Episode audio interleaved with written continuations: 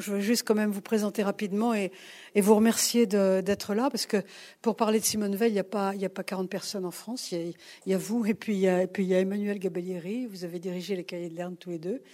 Euh, alors, vous êtes euh, écrivain et éditeur. Euh, vous dirigez une collection chez Albin Michel, et puis vous êtes le directeur des, Cahiers de Lerne, qui, sont quand même une très très grande collection française. Et c'est là que vous avez publié ce, ce Simone Veil, donc avec Emmanuel Gabellieri, dont je parlais à l'instant. Alors, vous avez écrit un très grand nombre d'ouvrages, je ne vais pas les citer parce que je préfère vous laisser la parole. Euh, et notamment, il y a, un, certain nombre d'auteurs que vous connaissez euh, très très bien. Vous avez écrit sur, Louis Massignon, par exemple. Euh, vous, connaissez très bien un certain nombre. Vous avez, même écrit un livre sur le comique qui m'a l'air assez, assez amusant. Bon, mais vous êtes essentiellement, vous connaissez bien Baudrillard aussi, par exemple. Et vous êtes essentiellement un grand connaisseur de Simone Veil, et donc euh, je pense que euh, vous, allez nous, apporter beaucoup à ce sujet. Je vous remercie beaucoup d'être là, et je vous cède la parole tout de suite. Merci, euh, Madame, d'abord de m'accueillir dans ce haut et beau lieu. Le moins qu'on puisse dire, c'est un lieu inspiré. En effet, je vais vous parler de, de Simone Veil et je trouve que vous avez donné, euh, Chantal Delsol, un, un, titre particulièrement approprié à ces rencontres, à savoir dix phares de la pensée moderne. Qu'est-ce qu'un phare? Un phare, c'est à la fois une certaine lumière, et c'est aussi euh, ce qui avertit d'un péril plus ou moins imminent. Et ça me semble en effet convenir assez bien à Simone Veil. Et d'ailleurs, euh, Simone Veil partage avec la plupart des phares que vous avez convoqués un certain nombre de traits remarquables qui, à mes yeux, sont euh, précieux. D'abord, ce ne sont pas des constructeurs de systèmes, euh, ce sont plutôt des moralistes, si, on veut, entre guillemets, pour euh, se placer dans une tradition qui est peut-être une tradition française. Il est vain, par exemple, de chercher chez Simone Veil un système. Il n'y a pas de système vélien, il n'y a pas de doctrine vélienne, mais il y a incontestablement une pensée. D'autre part, ce ne sont pas des jargonautes au sabir euh, hircanien, comme dirait Léon Blois, toute cette tradition philosophique un peu obscure que vous avez déjà approchée et qui vous a, j'imagine, rebuté. Euh, c'est une pensée, une écriture extrêmement claire, élégante, précise. Simone Veil est tout autant un philosophe qu'un écrivain. D'autre part, ils n'ont pas à proprement parler constitué d'école. Il n'y a pas d'école vélienne, il n'y a pas de disciples de Simone Veil. Mais euh, l'influence de Simone Veil, comme des phares que vous avez convoqués, est une influence euh, considérable et peut-être qui n'a jamais été aussi considérable qu'aujourd'hui. On, lit Simone Veil aujourd'hui comme on l'a jamais lu d'une certaine manière. D'autre part, aucun de ces phares que vous avez convoqués ne correspond euh, à la figure de l'intellectuel au sens où on l'a entendu, que l'intellectuel soit organique ou non organique, et pourtant ils ont tous été des témoins de leur temps, ils ont tous, à leur manière, euh, participé à, la fois à réfléchir leur époque et, d'une certaine manière, à essayer de la critiquer. Donc, d'une manière générale, je crois que tous ces phares, hein, prenez la liste de ces phares, ils sont tous, au fond, déjà inclassables. Un phare, euh, Simone Veil, dans la mesure déjà où elle participe euh, à éclairer de l'extérieur une réalité obscure. Je dirais que c'est peut-être déjà l'enjeu d'une approche de Simone Veil, c'est-à-dire à révéler une réalité et d'abord à, la révéler à, elle-même. Alors je vais d'abord euh, limiter les choses. Je ne vais pas euh, ce soir envisager l'ensemble de la pensée de Simone Veil, qui est extrêmement vaste. En particulier, je ne vais pas envisager, ça va vous sembler dans ce lieu un peu paradoxal, je n'ai pas envisagé sa mystique ou sa pensée religieuse en elle-même. Ce qui m'intéresse et ce que je vais traiter ce soir, c'est son défi euh, de l'incarnation à la fois dans le travail, euh, dans les luttes sociales et dans ses divers engagements contre l'oppression. Au fond, l'ambition de Simone Veil, c'est faire de ce monde un monde réel, alors qu'il n'est d'abord qu'une illusion. Vous n'êtes certainement pas, la plupart d'entre vous, des spécialistes de Simone Veil. Je voudrais vous donner quelques dates, repères, euh, pour la situer un peu dans le temps, des repères chronologiques très rapides. Elle naît en 1909, elle meurt en 1943, 34 ans. On pourrait dire qu'elle meurt en, donc en 1943. On pourrait dire avec, euh, avec Heidegger, Heidegger disait cela euh, d'Aristote, euh, il est né, il a travaillé et il mourut. On pourrait réduire, au fond, la biographie de Simone Veil à trois moments majeurs, mais vous me permettrez d'aller un peu plus loin. C'est vrai que Heidegger était un peu en délicatesse avec l'histoire. Dans le cas de Simone Veil, il est peut-être intéressant de repérer tout de même quelques axes biographiques. Alors d'abord, elle naît dans une famille juive, agnostique, pour ne pas dire euh, quasi déjudaïsée, en tout cas clairement pour son père. Sa mère, c'est déjà plus difficile. Elle a un frère euh, aîné, son seul frère, qui est brillantissime. Il, euh, il est normalien à 16 ans. Euh, il sera agrégé à 18. il va faire une carrière époustouflante. C'est un des plus grands mathématiciens du XXe siècle. Il est le cofondateur de l'école Bourbaki. Et ce qui est important, c'est de savoir que la sœur et le frère entretiendront une correspondance, et en particulier une correspondance sur les questions scientifiques, et en particulier sur les questions mathématiques dire cela, ce n'est pas anodin. Euh, beaucoup de philosophes euh, qui lui étaient proches, ou de philosophes du siècle précédent et de notre siècle aujourd'hui, ont témoigné d'un mépris ou d'une totale indifférence à l'égard de la science. Euh, Simone Veil s'intéressera par exemple à la physique quantique, elle s'intéressera à la naissance de la théorie des ensembles. Par conséquent, il y a un esprit ici extrêmement ouvert. En Cagne, elle aura pour professeur de philosophie Alain. En terminale, elle a eu Le Seine de figures qui ne sont pas anodines. Elle va avoir Alain pour, euh, pour professeur, qui l'appelait d'ailleurs la martienne. Et dans le cahier de Lerne consacré à Simone Veil, dont parlait Chantal Delsol, on a reproduit par exemple une dissertation euh, de Simone Veil. Elle, a, euh, elle doit avoir 18 ans en, Cagne. Elle se considérait comme la peu douée de la famille, comme une sorte de, de batté par rapport à ce frère extrêmement doué. elle a rendu une dissertation et le commentaire d'Alain, J'imagine que parmi vous, euh, vous avez rendu des dissertations et que vous n'avez pas eu droit à ce commentaire. Le commentaire, c'était tout simplement c'est beau. Point. Donc c'était une élève très exceptionnelle. Alain la considérait comme étant très exceptionnelle. La culture philosophique de Simone Veil, elle doit beaucoup, pour ne pas dire l'essentiel, à Alain. C'est une culture extrêmement classique, qui était la culture de l'époque, Platon, Descartes, Spinoza, Kant. Euh, Ce n'est pas une culture très, en soi, extrêmement originale. Alain aussi, d'ailleurs, euh, lui fera connaître toute une tradition euh, littéraire. Homère, Racine, Balzac, elle restera très alinienne, au fond, dans ses, références et dans sa culture, et à travers Alain, toute une tradition très française, une tradition cartésienne, post-cartésienne, plus euh, un certain nombre d'influences du kantisme régnant dans la philosophie française de l'époque. Sachez bien sûr, et vous le savez, qu'Alain va avoir une influence tout à fait considérable sur toute une génération intellectuelle. En 1928, elle intègre l'école normale supérieure de la rue d'Ulm.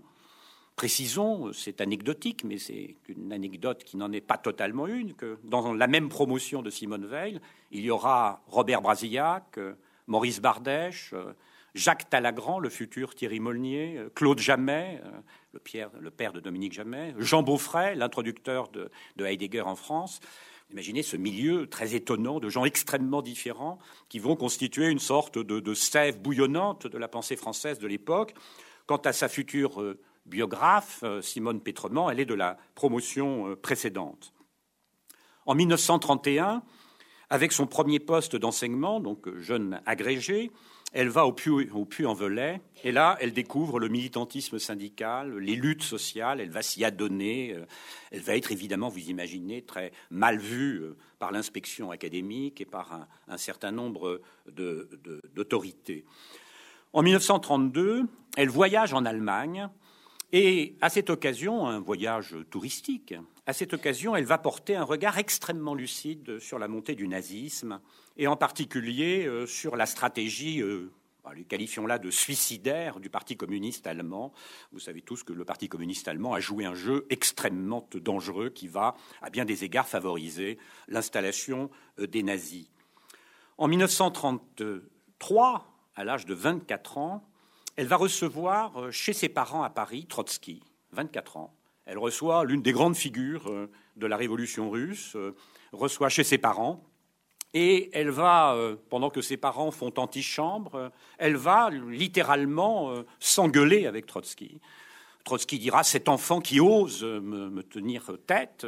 La femme de Trotsky qui est présente dans la pièce à côté s'étonnera quand même de l'audace et de l'arrogance de Simone Veil qui met en accusation Trotsky sur la stratégie du Comintern, sur la conception de la révolution. Et ensuite, pour que continue l'anecdote, ils iront tous ensemble, Trotsky avec femme et garde du corps, au cinéma voir un film soviétique dans le boulevard Saint-Michel. Donc parfois, quand vous allez au cinéma au boulevard Saint-Michel, vous pouvez imaginer ce que pouvait être d'avoir derrière ou à côté de soi Simone Veil, Trotsky, euh, Natalia, c'est Nathalie Sedovia, la femme, etc. En 1935, euh, pendant euh, huit mois, elle fait le choix de travailler en usine à la chaîne, comme ouvrière sur presse, comme fraiseuse chez Alstom, puis ailleurs dans les forges, par exemple, où elle va de tout cela rapporter, vous le savez, un journal d'usine, tout ce qui va constituer une partie de la sève de euh, la condition ouvrière. De 1935 à 1938, elle connaîtra trois contacts euh, avec le catholicisme, trois extases, mettons les termes entre guillemets, euh, au Portugal, à Assise, là où priait le Poverello, et à Solem.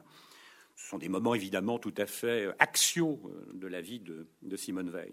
En 1936, elle s'engage dans la guerre d'Espagne. Elle va rejoindre la brigade, la colonne d'Urruti, euh, colonne anarcho-syndicaliste. Elle veut, elle veut combattre. Elle portera le fusil.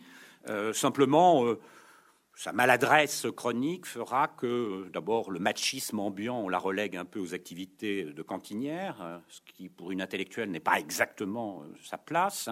Et elle va mettre le pied dans une poêle à frire elle va être rapatriée très vite.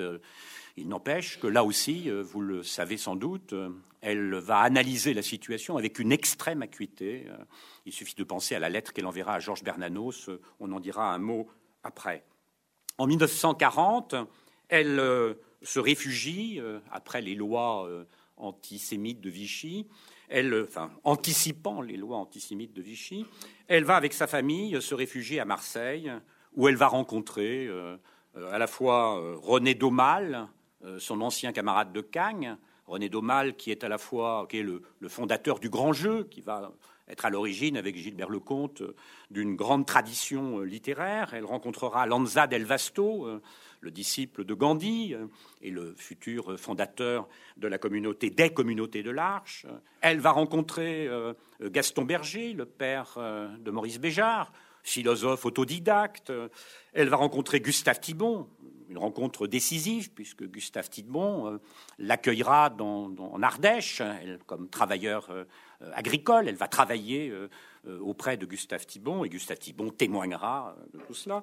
Et puis elle va rencontrer quelques prêtres, parmi lesquels le père Perrin, dominicain, avec lequel elle aura une correspondance tout à fait essentielle, qui va être qui va constituer le cœur d'Attente de, Dieu, l'un de ses livres les plus importants, et en particulier cette lettre qui euh, a pour titre Autobiographie spirituelle. Et cela avant euh, de rejoindre Londres, donc de rejoindre la résistance euh, via Casablanca et New York. Elle ira à New York pour mettre sa famille à l'abri.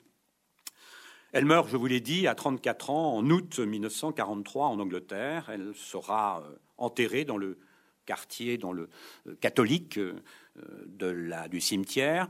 Euh, rappelons tout de même qu'elle, jusqu'au bout, elle se dira extrêmement proche de la foi catholique, sans se, sans se faire baptiser, sans qu'il y ait l'acte symbolique, si vous voulez. Ça a été l'objet de grandes discussions.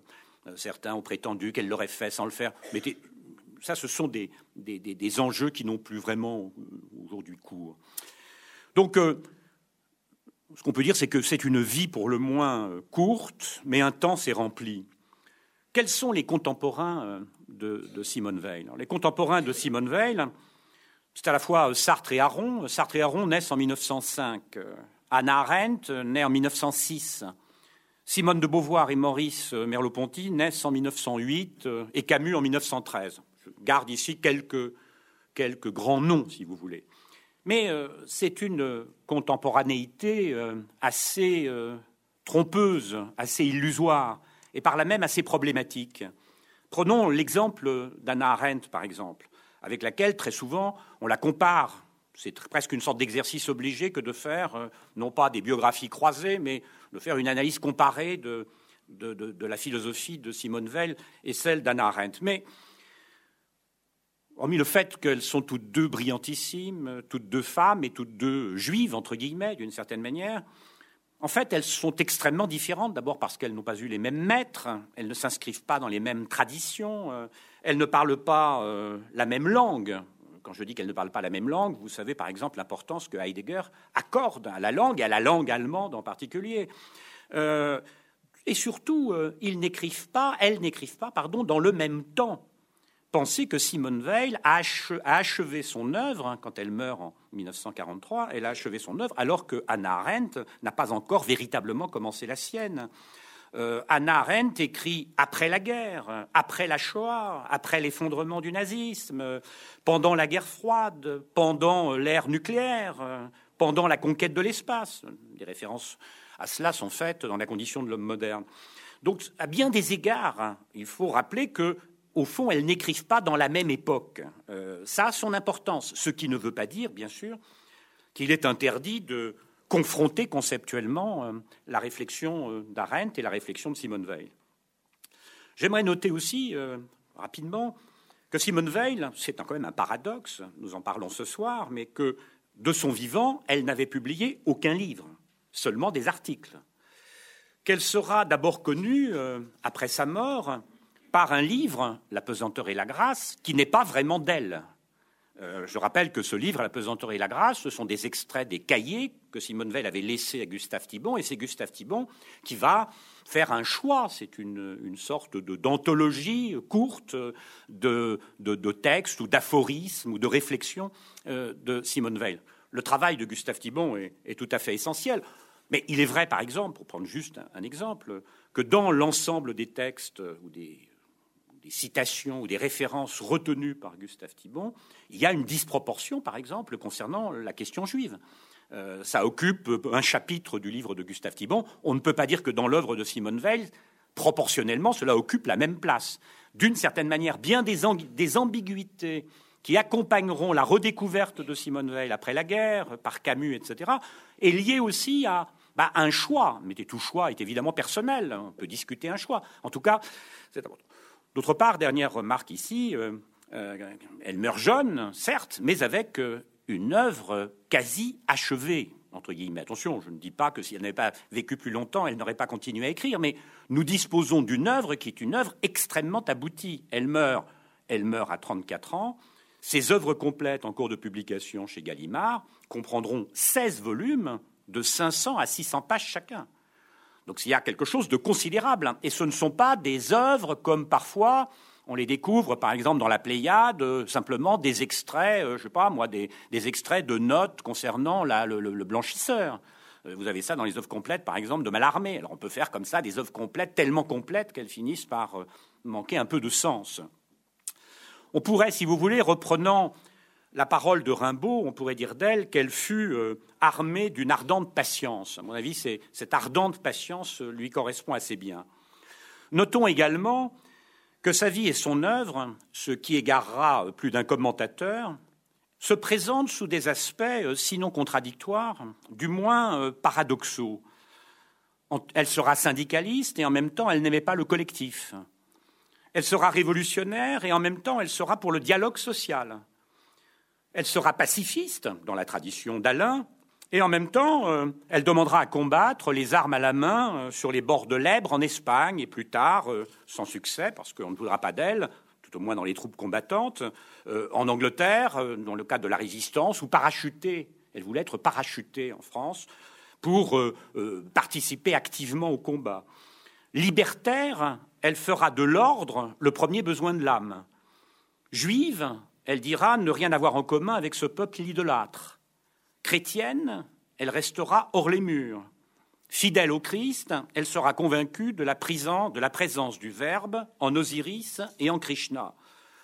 Vous reconnaissez que c'est un personnage tout à fait singulier et que ces paradoxes ou ces contradictions, alors certains peuvent considérer que ça suffit à discréditer une pensée et que cette pensée est une pensée qui est euh, éclatée par autant de contradictions. On peut, au contraire, c'est mon avis, euh, penser cela comme des tensions, c'est-à-dire comme des pôles. C'est une pensée à cet égard qui, à mon avis, euh, doit être pensée non pas en termes de contradiction, mais en termes de pôles d'intensité. C'est peut-être pas d'ailleurs totalement anodin si elle s'intéressera à la pensée chinoise, par exemple. Cette idée de tension entre des pôles est très présente dans la pensée chinoise. Alors, disons-le tout net, euh, il me semble que nous avons affaire ici à, un penseur majeur. Il me semble, je vais le dire très clairement, que pour moi, personnellement, je ne suis pas le seul, euh, Simone Veil me semble être un des plus grands philosophes du XXe siècle et en particulier l'un des plus grands philosophes français du XXe siècle. Je ne dis pas ça comme ça, on pourrait dire il aime son auteur, donc il va le défendre. Non, c'est pour ceux d'entre vous qui se sont plongés un peu dans la pensée de Simone Veil, il découvre une richesse, une profondeur de réflexion. Mais à quoi reconnaît-on euh, une grande pensée À quoi reconnaît-on une pensée éminente? Évidemment, on peut faire valoir bien des critères. On pourrait faire valoir le critère de la pérennité, par exemple. C'est vrai qu'on continue à la lire. Simone Veil est devenue un classique. On pourrait dire que c'est l'image de Nietzsche, hein, qu'une pensée est comme une flèche, euh, qu'un penseur ramassera, qu'il va tirer à son tour, qu'un autre, penseur, qu'un autre penseur ramassera. Donc cette figure nietzschéenne de la flèche pourrait convenir finalement à la qualification d'une grande pensée. On pourrait dire aussi que une pensée majeure nous pense, hein, c'est-à-dire qu'elle révèle en nous-mêmes et à nous-mêmes, en nous-mêmes et à nous-mêmes de l'impensé. On pourrait dire aussi, euh, et c'est vrai que c'est un critère qui peut paraître très subjectif, on peut juger d'une pensée, d'une grande pensée à l'oreille. Euh, c'est une remarque euh, qui a été faite, que fait par exemple Michel Serres, en disant que quand on lit Simone Veil, il y a un ton qui ne ment pas. Et certains comparent le ton qui ne ment pas de Simone Veil avec euh, le ton de Spinoza dans les derniers livres de l'éthique, par exemple. Mais moi, je garderais surtout, si vous voulez, comme critère le déploiement de la pensée de Simone Veil. Simone Veil, elle n'a eu de cesse, au fond, d'approfondir une pensée matinale, ou plutôt de lui donner forme, comme une germination, cette pensée matinale, qui est d'abord une intuition de jeunesse, elle est déjà présente dans ses dissertations. C'est très étonnant quand on lit les dissertations de Simone Veil de voir qu'il y a déjà euh, cette intuition avec le temps, avec les rencontres, avec les lectures. Euh, elle va trouver bien évidemment des formes d'expression euh, différentes. elle va prendre des, des tournures théoriques différentes. Mais l'essentiel était en place dès les commencements. Et je crois, je ne sais pas si vous avez fait cette expérience, c'est quelque chose que l'on retrouve chez tous les grands penseurs. Chez tous les grands penseurs, euh, il y a cette pensée qui va se poursuivre, qui va s'accomplir, car au fond, avoir des idées, c'est à la portée de n'importe qui. On a tous des idées, on se lève le matin avec des idées, on peut avoir des débats d'idées. Avoir une pensée, c'est une autre paire de manches. C'est rarissime, au fond, d'avoir une pensée. Bah, Simone Veil fait partie de ces, de ces gens qui vont avoir une pensée. Ce qui donne au parcours de Simone Veil sa cohérence, c'est justement la, continuité de cette pensée dans la diversité de ses manifestations. Une pensée qui est à la fois inscrite dans son époque, comme toute pensée, me direz-vous, mais qui cherche moins à euh, la réfléchir qu'à la provoquer. En cela, si vous voulez, c'est une pensée qui est euh, intempestive. Quelle est cette pensée euh, matinale, cette pensée aurorale, si vous voulez? Une expression euh, qui convient peut-être, c'est sans doute la notion d'attention. Euh, il s'agit, euh, me semble-t-il, d'un bon fil conducteur pour essayer d'aller au cœur de la pensée de Simone Veil, de s'arrêter d'abord à cette notion d'attention. Elle a consacré à l'attention des pages, des pages nombreuses, des chapitres de livres non publiés de son vivant. mais je crois qu'à travers l'attention, on peut aborder la question du travail, par exemple, et à travers la notion d'attention et de travail, aborder la notion euh, d'oppression, et à travers la notion d'attention, de travail et d'oppression, euh, aborder la question de l'enracinement, par exemple. Alors, qu'est-ce que c'est que, l'attention? L'attention, euh, Malbranche parlait de la prière de l'âme. L'attention, c'est la présence de l'esprit à la présence d'autre chose. L'essentiel, ici, c'est de penser l'attention dite transitive. L'attention réflexive est moins intéressante parce qu'elle est toujours plus ou moins inaboutie et source d'illusions. Ça, c'est Spinoza qui le montrera bien. Mais l'attention dite transitive, c'est celle qui est à l'œuvre dans l'action, c'est celle qui est à l'œuvre dans la contemplation. Euh. Il s'agit, si vous voulez, d'une pure présence à la présence, d'une pure disponibilité, d'un pur accueil, d'une pure attente. Que de pur, me direz-vous euh, Michel Serres, qui a beaucoup aimé euh, Simone Veil, Simone Veil a une importance intellectuelle décisive chez lui, puisqu'il dit que s'il a décidé de quitter euh, la marine, il était officier de marine, comme vous le savez, il est passé par naval, c'est la lecture de la pesanteur et la grâce. Euh, qui a décidé finalement de sa rupture et d'entrer, à l'école normale, de passer le concours de la rue d'Ulm. Tout ça paraît très facile. Et ensuite de faire la carrière que nous lui connaissons.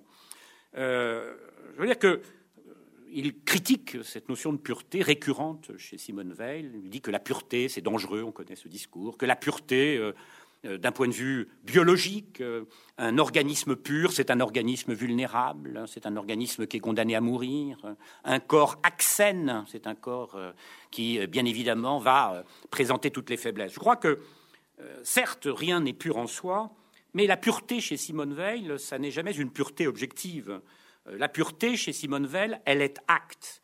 La pureté, elle est dépossession. Elle dit cette phrase posséder, c'est souiller. Au contraire, aimer purement, c'est consentir à la distance, autrement dit à la non-possession. Donc la pureté, si vous voulez, elle est du côté de la faiblesse, non du côté de la puissance.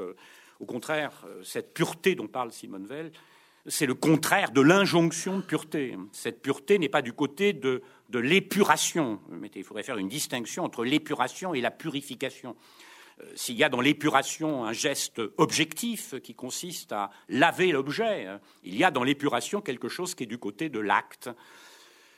L'attention, euh, elle suppose euh, l'effacement de soi, elle suppose de faire taire le moi. Pour pouvoir faire attention, il faut n'être rien. Il faut être capable de retirer l'ego jusqu'à sa présence minimale pour pouvoir donner toute la présence à ce à quoi on pense. Alors bien sûr, à l'horizon de cette pensée de l'attention, de cette philosophie de l'ego, euh, il y a Pascal, le moi est haïssable, etc. On pourrait aussi ici euh, faire référence euh, à un bon mot de Chesterton, qui fait partie, je crois, des phares convoqués, euh, de Chesterton. Je ne sais pas si vous connaissez ce bon mot. Euh, on demandait à, Chesterton qu'est-ce qui ne va pas dans le monde aujourd'hui, et il a répondu, cher monsieur, c'est un journaliste qui lui posait la question, il a répondu, cher monsieur, je suis sincèrement.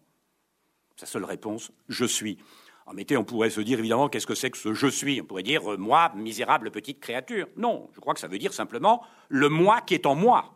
Voilà ce qui ne va pas. D'une certaine manière, c'est un propos qui pourrait être très vélien. C'est en ce sens qu'il faut comprendre euh, euh, sa critique euh, de l'ego. Il faut donc tendre, dit Simone Veil, vers cet état où il n'y a plus rien en nous qui dise je. Alors, l'attention, il ne faut pas la confondre avec la volonté. C'est la volonté, à la rigueur, qui procède de l'attention. La volonté, elle est active, alors que l'attention est attente. L'attention, elle n'est pas davantage attentive à elle-même. Elle cesserait alors, dit-elle d'ailleurs, elle le dit clairement, euh, elle cesserait d'être effectivement euh, attentive. Il s'agit de faire euh, le vide dans sa pensée, il s'agit, et l'expression est d'elle, belle, d'ajourner ses idées. Et Simone Veil a une belle expression, elle parle d'éclair d'attention, comme on parle d'éclair de, génie.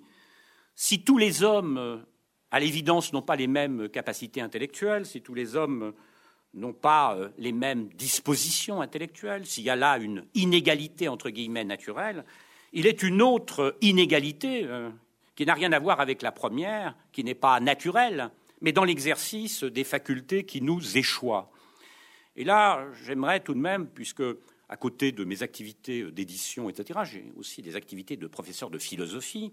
Et moi, quand je lis euh, les textes de Simone Veil sur l'attention, je ne peux pas ne pas me dire que c'est là que se trouve véritablement euh, le fondement de toute bonne pédagogie, de toute bonne paideia, de toute bonne formation, euh, et que une lecture de quelques pages de Simone Veil consacrée à l'attention devrait nous guérir de, euh, toutes les de toutes les élucubrations pédagogisantes dont on nous abreuve. ça devrait être inscrit dans le programme des maîtres. Je vais vous lire un passage qui est un passage admirable, d'une clarté que chaque adolescent aimant, pendant qu'il fait une version latine, souhaite devenir par cette version un peu plus proche de l'instant où il sera vraiment cet esclave qui, pendant que son maître est à une fête, veille et écoute près de la porte pour ouvrir dès qu'on frappe. Le maître alors installe l'esclave à table et lui sert lui-même à manger. Page absolument admirable. Qui parmi vous qui avait qui enseignait ou qui avait enseigné ne vous dirait pas que ça devrait être le principe pédagogique fondamental que d'essayer de euh, d'insister sur cette capacité euh, d'attention. Mais mm, attention à quoi? Mettez la question évidemment, l'attention, attention à quoi? Et mettez l'attention, c'est l'attention à la vérité. Chez Simone Veil, l'attention est attente de la vérité. Et la vérité, euh, pour Simone Veil, en bonne platonicienne qu'elle est, la vérité est un bien. Euh, Simone Veil conçoit la vérité à la manière de Platon. C'est la lumière du soleil, celle du bien, vous reconnaissez l'allégorie du livre 7 de la République. La vérité, c'est ce qui rend visible le visible. Quel est le sens de l'allégorie de la caverne? L'intelligible descend vers le sensible, la lumière descend vers le sensible. Et à l'ascension dialectique, celle du prisonnier libéré, correspond à un mouvement inverse qui nous libère de la pesanteur. Simone Veil retiendra qu'il n'y a pas de mouvement ascendant premier, sinon par l'effet second d'un mouvement descendant. Euh, c'est le sens de la pesanteur et de la grâce. La pesanteur et la grâce, il faut le penser dans ces termes platoniciens et rapporter ça à, l'image de cette ascension et de cette, de cette montée, de cette descente. Il n'y a de montée que par une descente qui la provoque. C'est le principe du levier. Et ce principe du levier, il est omniprésent dans la pensée de Simone Veil. Je vous cite là un passage. Le désir, dit-elle, oriente vers Dieu. Il est la seule force capable de faire monter l'âme, ou plutôt, c'est Dieu seul qui vient saisir l'âme et la lève, mais le désir seul oblige Dieu à descendre. C'est extrait d'attente de Dieu. D'ailleurs, cette pensée du désir contre la volonté, puisque l'attente et le désir sont ici connectés, le ton est presque spinoziste. L'intelligence, d'ailleurs, euh, dira-t-elle, ne peut être menée que par le désir. Alors, pour euh, comprendre euh, cette, quête de la vérité, et de comprendre que cette vérité, cette quête de la vérité, elle n'est pas simplement spéculative, mais qu'elle s'incarne dans l'engagement, elle s'incarne par l'engagement dans la chair du monde, il faut en comprendre la dimension expérimentale. Simone Veil a dit cette phrase, la vérité est expérimentale. Ça veut dire quoi? Elle dit, par ailleurs, pour éclairer ça, elle dit la vérité est l'éclat de la réalité. On passe de l'éclair d'attention à l'éclat de la réalité. Les mots ont ici toute leur importance. Désirer la vérité, c'est en cela que la vérité est une valeur, parce qu'on la désire. Désirer la vérité, c'est désirer le contact avec la réalité. Vous voyez comment le travail ici euh, n'est pas loin. Euh, il y a toujours le risque de l'inattention. Je pense ici, ce n'est pas elle qui fait cette référence, mais vous connaissez peut-être cette remarque qu'on trouve chez saint Thomas d'Aquin dans la Somme contre les gentils, euh, où saint Thomas d'Aquin se pose la question de savoir mais comment expliquer que Lucifer, le plus beau des anges, le porte-lumière, comment Lucifer a-t-il pu devenir l'ange du mal? Et euh, saint, euh, Thomas dit, le terme apparaît, hein, par un moment d'inattention.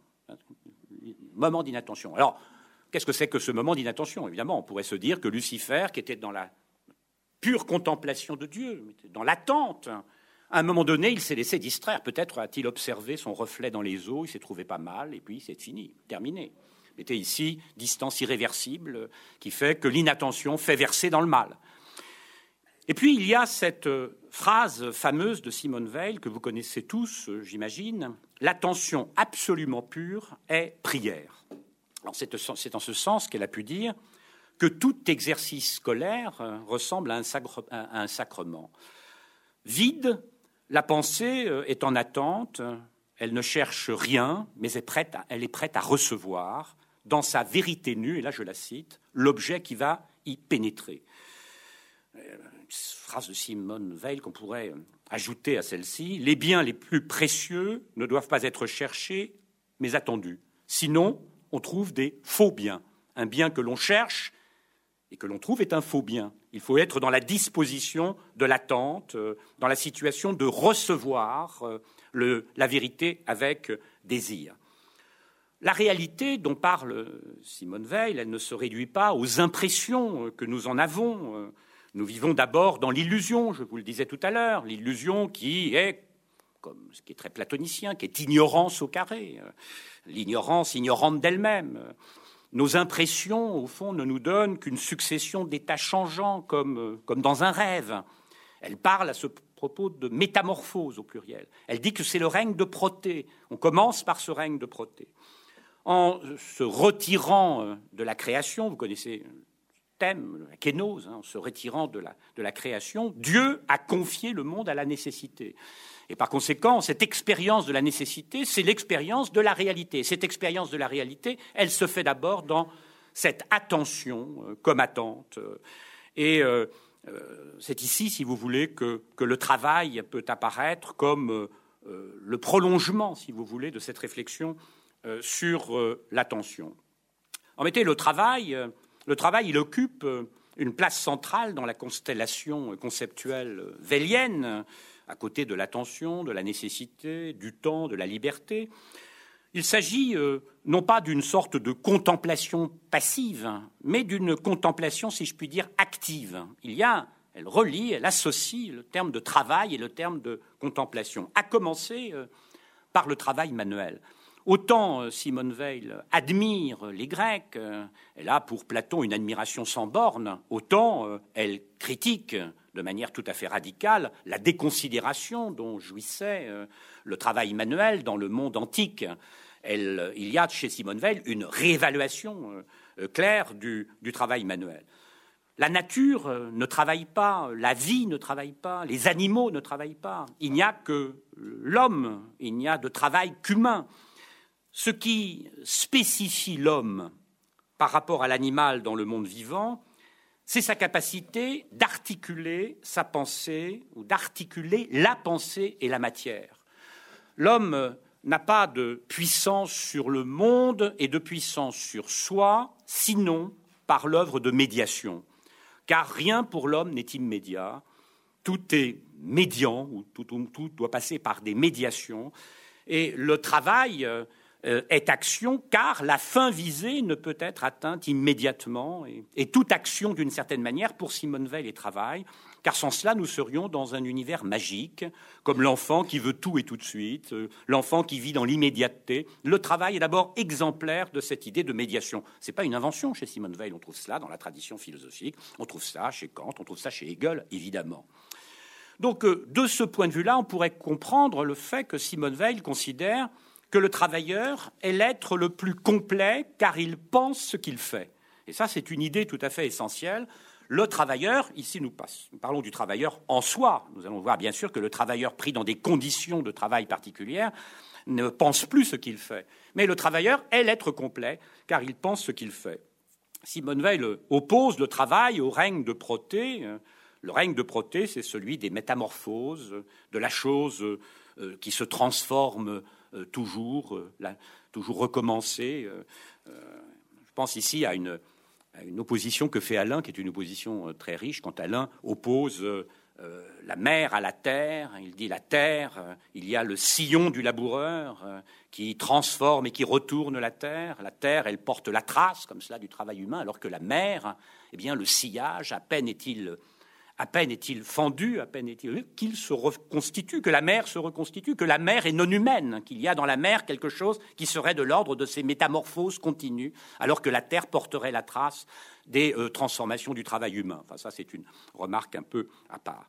Mettez le travail, qui est le contraire de la métamorphose, car il est euh, une action indirecte euh, qui obéit à la nécessité et qui passe par conséquent par des intermédiaires. Vous dire que le travail, hein, il doit être à la fois euh, ni trop rapide, ni trop lent. L'action trop rapide, c'est euh, la métamorphose, par exemple, telle que la conçoit, euh, telle que la conçoit Kafka. La métamorphose kafkaïenne, c'est une métamorphose frénétique. La métamorphose de l'autre et amont, c'est au contraire un engourdissement. On pourrait dire que le travail, il est euh, ni engourdissement, euh, ni frénésie. Le travail, il est dans, euh, une certaine patience. Là aussi, hein, ce n'est pas une idée neuve, mais c'est une idée importante de savoir que le travail, que l'action n'est un travail que si elle procède à la bonne vitesse. cette idée de procéder à la bonne vitesse, vous imaginez bien qu'elle va constituer un élément de la critique que fera Simone Veil du travail pris dans les conditions modernes de la production. En effet, le travail, il n'existe pas en soi. Le travail, il est toujours pris dans des conditions euh, historiques euh, et sociales particulières. C'est un peu la limite, si vous voulez, de l'analyse de Hegel, que de raisonner sur le travail euh, abstraitement, in abstracto, et de se contenter d'une analyse au plan du concept. Alors que Simone Veil, elle va penser le travail dans les conditions modernes de la production, qui ne permet plus aux travailleurs d'éprouver sa présence au monde, sa présence à la réalité. Il ne peut plus exercer ses facultés. L'esprit comme le corps sont euh, comme exilés, si vous voulez, des conditions euh, à la fois temporelles et spatiales, sans lesquelles il n'y a pas de pensée. Elle dit très clairement qu'à l'usine, par exemple, le maître est maître de l'espace et du temps, euh, et que l'ouvrier voit son esprit à la fois reclus en un point de l'espace, euh, comme un rouage, euh, et reclus en un instant qui se répète. C'est euh, l'idée même de la cadence. Simone Veil, dans une page admirable, oppose la cadence au rythme. La cadence, elle cadavérise. La cadence, c'est la répétition du même. La cadence, c'est d'une certaine manière l'avenir qui n'est que la répétition du passé. La cadence, elle est sans créativité, sans invention. Alors que le rythme, c'est la vie. Il n'y a pas de vie sans rythme, il n'y a pas de création sans rythme. Qu'est-ce que c'est qu'un artiste? C'est quelqu'un qui se donne un rythme. Il n'y a de création d'une manière générale que si on se donne un rythme. Avec euh, l'organisation euh, moderne de la production, euh, se trouve détruit l'exercice de l'attention d'une manière générale. Je vous donne deux citations ici qui sont toutes deux vraiment très belles. Elle dit Les travailleurs savent tout, mais l'oppression les empêche de savoir qu'ils savent tout. Et la deuxième citation Rien ne sépare les travailleurs de Dieu, mais l'oppression les empêche de lever la tête. Euh, il est clair qu'avec les conditions modernes de la production, le travailleur est devenu une machine de, chair. Euh, pensez bien évidemment ici au temps moderne de Charlie Chaplin, un film qu'elle admirait, euh, car elle est allée au cinéma déjà avec Trotsky, je vous l'ai dit, et puis aussi pour aller voir ce film, ce film admirable. Alors, je ne vais pas euh, m'étendre ici, euh, je vais passer un peu rapidement. Euh, rappelons tout de même qu'elle va travailler en usine, hein, je crois qu'il faut le rappeler. Elle va et elle reprochera aux leaders révolutionnaires, aux théoriciens de la Révolution, à Marx, à Lénine, à Trotsky, de ne pas avoir fait l'expérience de l'usine et d'avoir une expérience tout à fait désincarnée du travail en usine. Il est clair que l'apprentissage du travail en usine, c'est pour elle à la fois un apprentissage de la réalité, c'est un contact avec la réalité, et en même temps, c'est une certaine expérience du malheur.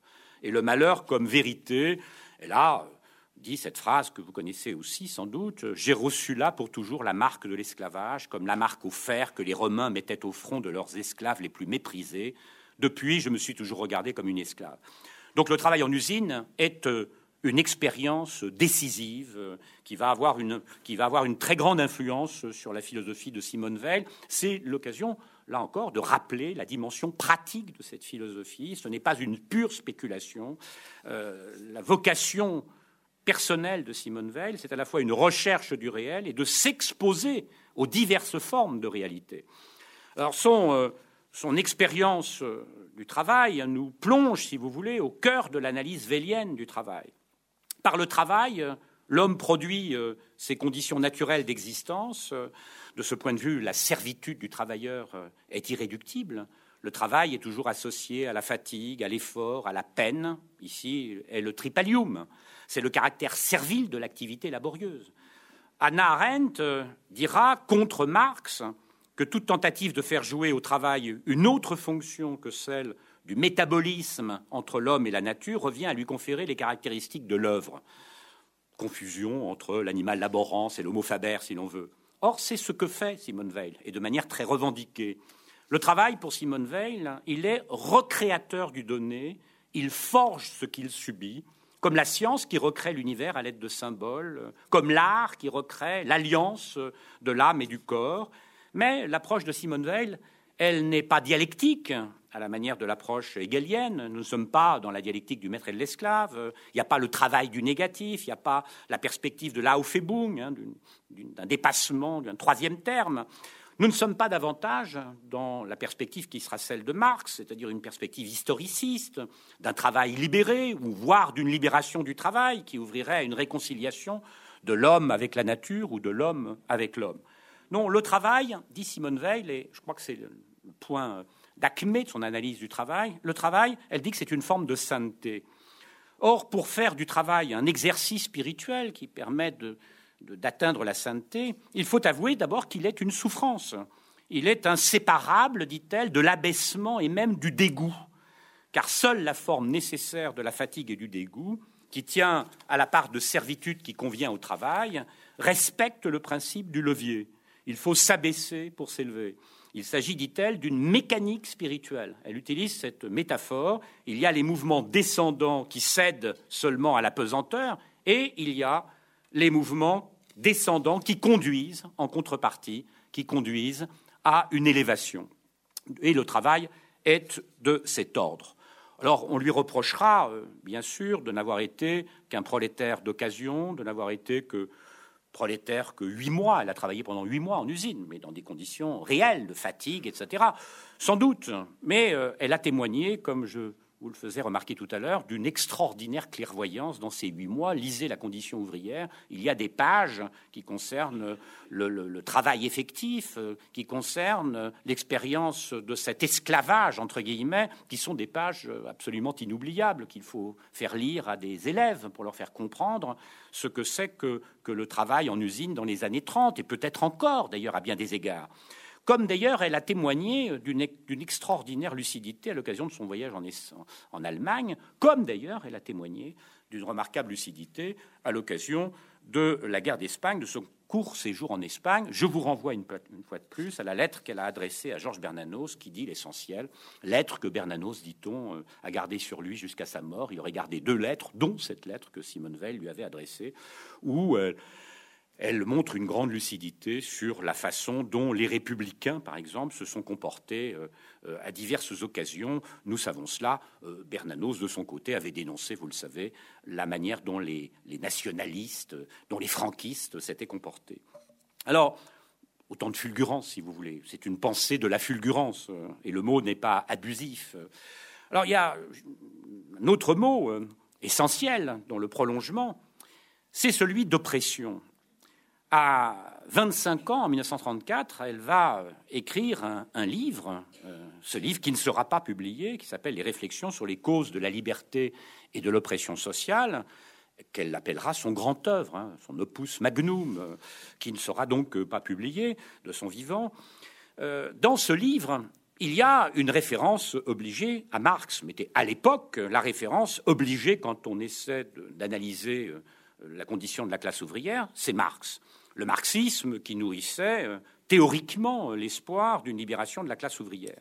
Mais euh, qui lisait Marx euh, à l'époque il y avait bien des catéchismes marxistes, il y avait bien des, des, comment dirais-je, des pensums destinés aux militants, il y avait des anthologies, je pense à celle d'Henri Lefebvre. Mais je ne crois pas, je peux me tromper, peut-être que vous avez ou même des, objections à me faire, mais je ne crois que dans ces années-là, dans les années 30, à part Simone Veil et un personnage très original qui s'appelle Marcel Moret, je crois que ce sont les deux, en dehors de toute espèce d'esprit partisan, vont lire Marx plume en main. C'est-à-dire une lecture de Marx, lecture radicale, sans euh, présupposer, sans avoir euh, a priori une, attitude ou d'adhésion ou de critique. Marcel Moret, ça vous dit peut-être quelque chose, hein, c'est une figure très originale qui s'intéressait aussi bien à Jules Verne, à Verdi qu'à Marx et qui va fonder en 1945 euh, avec euh, Louis Massignon justement la revue euh, Dieu vivant. en tout cas, Simone Veil va être une des lectrices les plus pénétrantes de Marx. elle va prendre très au sérieux cette pensée et va en montrer les contradictions et les insuffisances. L'analyse de Marx elle porte sur la contradiction entre le développement des forces productives et les rapports de production qui sont trop étroits pour euh, permettre le développement des forces productives jusqu'à éventuellement la disparition du travail, jusqu'à l'éventualité d'une automatisation qui permettrait à l'humanité de se libérer du travail. Vous avez cette remarque chez Marx. Or, Simone Veil va dénoncer ce qu'elle appelle la grande erreur de Marx, comme si les forces productives pouvaient se développer de façon illimitée, comme si la nécessité historique pouvait, par elle seule, en tant que nécessité historique, engendrer le bien. Euh, pose la question par quel miracle? La pensée de Marx est une pensée euh, qui n'accorde pas de place au miracle. Or, ne faut-il pas quelque chose comme un miracle pour essayer de penser comment un processus quantitatif illimité, l'accroissement des forces productives, pourrait produire un saut qualitatif, à savoir une libération, un progrès. Il y a chez, dans la pensée de Marx, ici, très clairement, une, extrême ambiguïté. D'autre part, et ça, je vous invite à lire des pages qui sont d'une grande clairvoyance concernant notamment l'apport de Darwin. Elle va montrer que l'apport de Darwin, c'est la critique du finalisme contre la marque. Or, vous savez que Marx va dédier à Darwin le tome 2 du Capital. Or, la pensée de Marx est une pensée totalement finaliste. Simone Veil dit Marx aurait peut-être quand même dû lire euh, Darwin plutôt que de nous faire du Lamarck.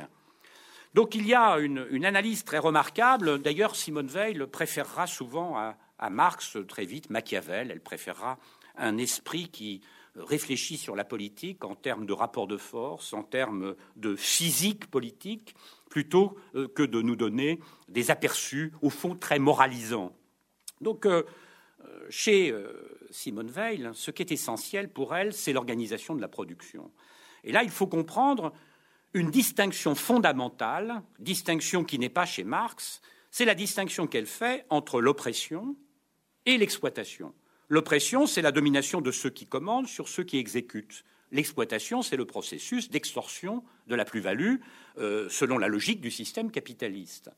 Or, Simone Veil dit qu'il y a de nouvelles formes d'oppression, non plus deux classes séparées par la propriété des moyens de production, mais avec le machinisme, la séparation entre ceux qui dirigent et ceux qui forment les rouages vivants, ceux qui disposent des machines et ceux dont les, dont les machines disposent. Et là, elle fait une remarque qui est là aussi euh, extrêmement euh, clairvoyante. Hein. Lisez les contemporains. Elle dit la révolution, elle peut supprimer l'argent, la révolution, elle peut supprimer la propriété. Mais comment changer les propriétés sociales du machinisme? C'est la question fondamentale. Euh, pour Simone Veil, il faut faire disparaître avant la révolution l'oppression et l'esclavage, sinon la révolution laissera intacte, intacte l'oppression, laissera intacte l'esclavage, laissera intact finalement ce que euh, l'on voulait supprimer. Donc euh, euh, c'est finalement une critique, si vous voulez, extrêmement radicale de l'idée même de révolution. Pensons par exemple à la Russie soviétique ou à la Chine maoïste qui n'ont pas mis fin à l'oppression des travailleurs par le machinisme. Euh, le communisme, en fait, c'est ce que dira Simone Veil, s'est imposé à, des types de sociétés qui n'étaient pas prêts à le recevoir ou à le, simplement même le comprendre. Euh, elle invite au fond à, repenser d'une certaine manière euh, l'idée de révolution. Elle dit l'espoir de la révolution est toujours un stupéfiant. Elle dira c'est là que réside l'opium des peuples. Et elle aime toujours citer cette phrase de, Sophocle. Elle parle des espérances creuses qui réchauffent le cœur. Alors évidemment, euh, euh, Marx, attention, l'analyse de Marx peut être extrêmement perspicace dans la traque des symptômes, mais dans les remèdes, Marx euh, s'est trompé. Et par conséquent, c'est là qu'il faut comprendre que, contrairement à ce que l'on a pu dire, comme si Simone Veil avait tourné le dos à la Révolution, tourné le dos à la lutte, mais si elle tourne le dos à la Révolution, c'est parce que sa critique de la Révolution lui montre que la Révolution conduit à des nouvelles formes de despotisme, à des nouvelles formes d'oppression, et que par conséquent, ce qu'il faut, c'est d'abord euh, transformer les conditions du travail. C'est d'abord euh, ne pas se laisser euh, abusé par un certain nombre de mythes, hein, que ce soit le mythe de, du loisir perpétuel, que ce soit le mythe de la réduction du temps de travail. Si cette réduction, attention, du temps de travail renforce l'opposition entre la sphère de la nécessité et la liberté, comme elles disent, ne nous laissons pas abuser par un autre mythe qui consisterait à dire les machines finiront par travailler. Parce que si les machines euh, travaillent à notre place, nous sommes dans un monde magique. Nous nous retrouvons dans une forme de règne de proté. Là, très clairement, elle a en vue euh, euh, la Fargue. les remarques de la Fargue, qui sont à la fois extrêmement judicieuses concernant une critique d'une certaine idéologie, comment dirais-je, du travail, une certaine idéologie productiviste, mais qui oppose à cela une sorte de vision simplement négative.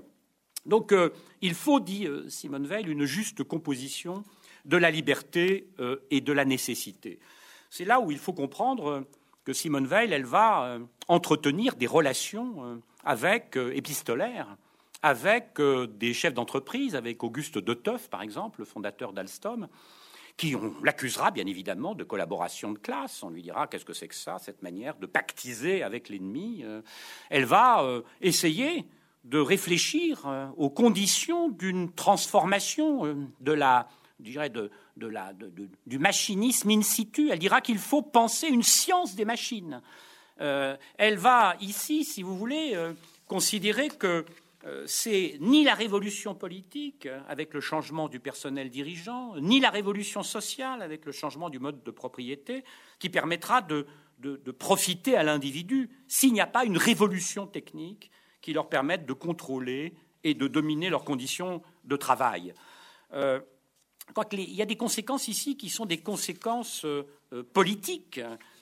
D'un côté, elle dit cette chose qui est là aussi très judicieuse. Elle dit que dans la mesure où les, les prolétaires, les ouvriers ne peuvent plus transporter hors de la sphère du travail quelque chose de leur travail, eh bien, les travailleurs vont devenir la proie des idéologies les plus douteuses n'étant rien, ils peuvent s'imaginer être tout. Et elle dira qu'ils vont chercher des compensations dans la vie politique et privée. Dans la vie politique, par exemple, lorsque les travailleurs vont se poser comme étant destinés à faire l'histoire et à dominer l'histoire, elle va là parler d'un impérialisme ouvrier dont, euh, les, les révolutionnaires, bien évidemment, se serviront ils vont flatter d'une certaine manière cette, manière de, déporter, si j'ose dire, vers une sorte de vision euh, à la fois eschatologique et prophétique qui reviendrait au prolétariat. Et de la même, ça c'est la version, pourrait-on dire, bolchevique, euh, stalinienne. Mais il y aura la version fasciste, elle le dira, avec l'anticapitalisme de masse et le populisme. Elle dira, euh, et c'est un élément intéressant parce que ce n'est pas du tout dans la perspective d'Anna Arendt, elle verra là l'un des éléments qui, serait à l'origine du, totalitarisme. Elle dira que dans la jeunesse du totalitarisme, la déshumanisation du travail joue un rôle majeur. Parce que cette déshumanisation du travail va, d'une certaine manière, nourrir chez les travailleurs une sorte de, mythologie euh, euh, quasi prométhéenne je vous cite là une phrase qui, est très belle aussi. Hein. Il est venu beaucoup de mal des usines, il faut corriger le mal dans les usines. Non pas corriger le mal euh, dans les soviets, euh, corriger le mal dans les usines. Euh, elle dira d'ailleurs que ce qu'il faut, c'est retrouver d'une certaine façon une réflexion sur l'organisation du travail qui ne soit pas simplement une critique, par exemple, du taylorisme. Elle dira que le taylorisme, ce n'est jamais qu'une science d'ingénieur. Le taylorisme, dira-t-elle, c'est pas l'essence du capitalisme. Faire du, taylorisme l'essence du capitalisme, c'est passer à côté, d'une certaine façon, justement de cette distinction entre l'oppression et euh, l'exploitation. Alors, on fera, euh, je vais aller assez vite, là, je crois qu'il faut que je n'aurai pas le temps de tout faire, peu importe. Euh, on fera on fera un certain nombre de reproches euh, à Simone Veil, en particulier lorsqu'on la compare à Anna Arendt. On lui fera le choix, pour résumer, en particulier, d'avoir fait presque, d'avoir choisi la vita contemplativa, euh, d'avoir tourné le dos à l'action. On lui reprochera d'avoir très vite euh, abandonné les luttes politiques, etc. Bon, je veux dire, face à ce genre de, critique, euh, il y a plusieurs manières de répondre. D'abord, c'est oublier l'Espagne et Londres, c'est pas tenir compte de la chronologie, euh, c'est faire peu de cas de sa volonté de sacrifice. Euh, chez elle, la contemplation et l'action se conjoignent. Elle pensera ensemble, par exemple, la décréation de l'âme et la transformation du monde. Ce ne sont pas deux choses différentes. La politique et la mystique vont de pair.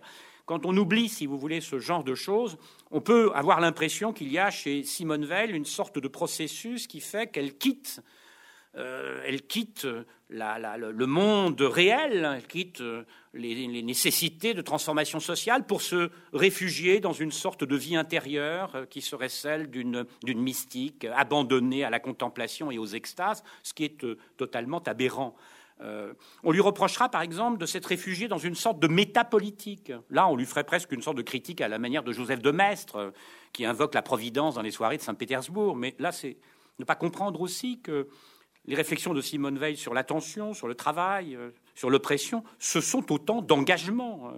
Elles, ce sont des réflexions qui engagent à la fois une manière d'être au monde, une manière d'être aux autres, une manière d'être à la terre, à la patrie, disons-le que l'engagement, euh, ce livre majeur, post-mortem, ce livre publié post-mortem, est un livre radicalement engagé. On évoquera son pessimisme, euh, un héritage d'Alain, lorsqu'elle écrit hein, ces phrases que là aussi vous connaissez peut-être L'ordre social, quoique nécessaire, est essentiellement mauvais, ou encore la politique est une foutaise. Certains diront voilà, voilà, la politique est une foutaise. Et d'autres n'hésiteront pas à, citer euh, un texte que nous avons publié aux éditions de Lerne, d'ailleurs, une petite collection, euh, la note sur la suppression générale des partis politiques. Je ne sais pas si vous connaissez ce texte. Euh, ce texte, évidemment, si on le prend à la lettre, on va dire voilà, suppression générale des partis politiques, autant dire que c'est une, atteinte à la démocratie, au pluralisme démocratique. Alain ne s'y était pas trompé. Hein. Alain, son ancien professeur, dira son admiration. Il disait J'y trouvais, dira-t-il, un climat et comme un souvenir de moi-même. Pas mal. Euh, André Breton, dans un article à combat, sous le titre Mettre au banc les partis politiques, euh, qualifiera les pages de Simone Veil d'admirable d'intelligence et de noblesse, constituant un réquisitoire sans appel contre le crime de démission de l'esprit qu'entraîne le mode de fonctionnement des partis ici, hein, sur ce point très précis, quand elle parle de suppression, de mise au banc, il faudrait entendre cela au sens d'un dépérissement. Euh, c'est comme, si vous voulez, euh, c'est comme une, idée régulatrice au sens de Kant, euh, qui ne cherche pas à dire ce qui est ou ce qui doit être. Il ne s'agit pas ici d'une interdiction autoritaire des partis politiques, mais qui offre à l'esprit une sorte d'horizon de pensée. Elle dit que les partis politiques sont des machines à fabriquer de la passion collective et qui exerce une pression collective sur la pensée de chacun des êtres humains qui en sont les membres. En d'autres termes, le dépérissement des partis politiques, ce sera simplement la conséquence logique de la reprise en main par les individus de leur destinée commune. Euh, il faut ici penser Simone Veil dans une tradition euh, qui est une tradition euh, d'un socialisme entre guillemets anticollectiviste, d'inspiration libertaire, qui fait droit au principe d'association et à l'individu elle est héritière de Proudhon, là. Et d'ailleurs, dans ses pages contre la Révolution, on trouve, euh, on trouve chez Simone Veil euh, des, des, phrases qui ne sont pas sans rappeler la célèbre lettre adressée par Proudhon à Marx, dans, lequel, euh, dans laquelle Proudhon adresse une critique radicale contre l'idée de la révolution arbitraire et violente. Je crois qu'il faut que je reste là.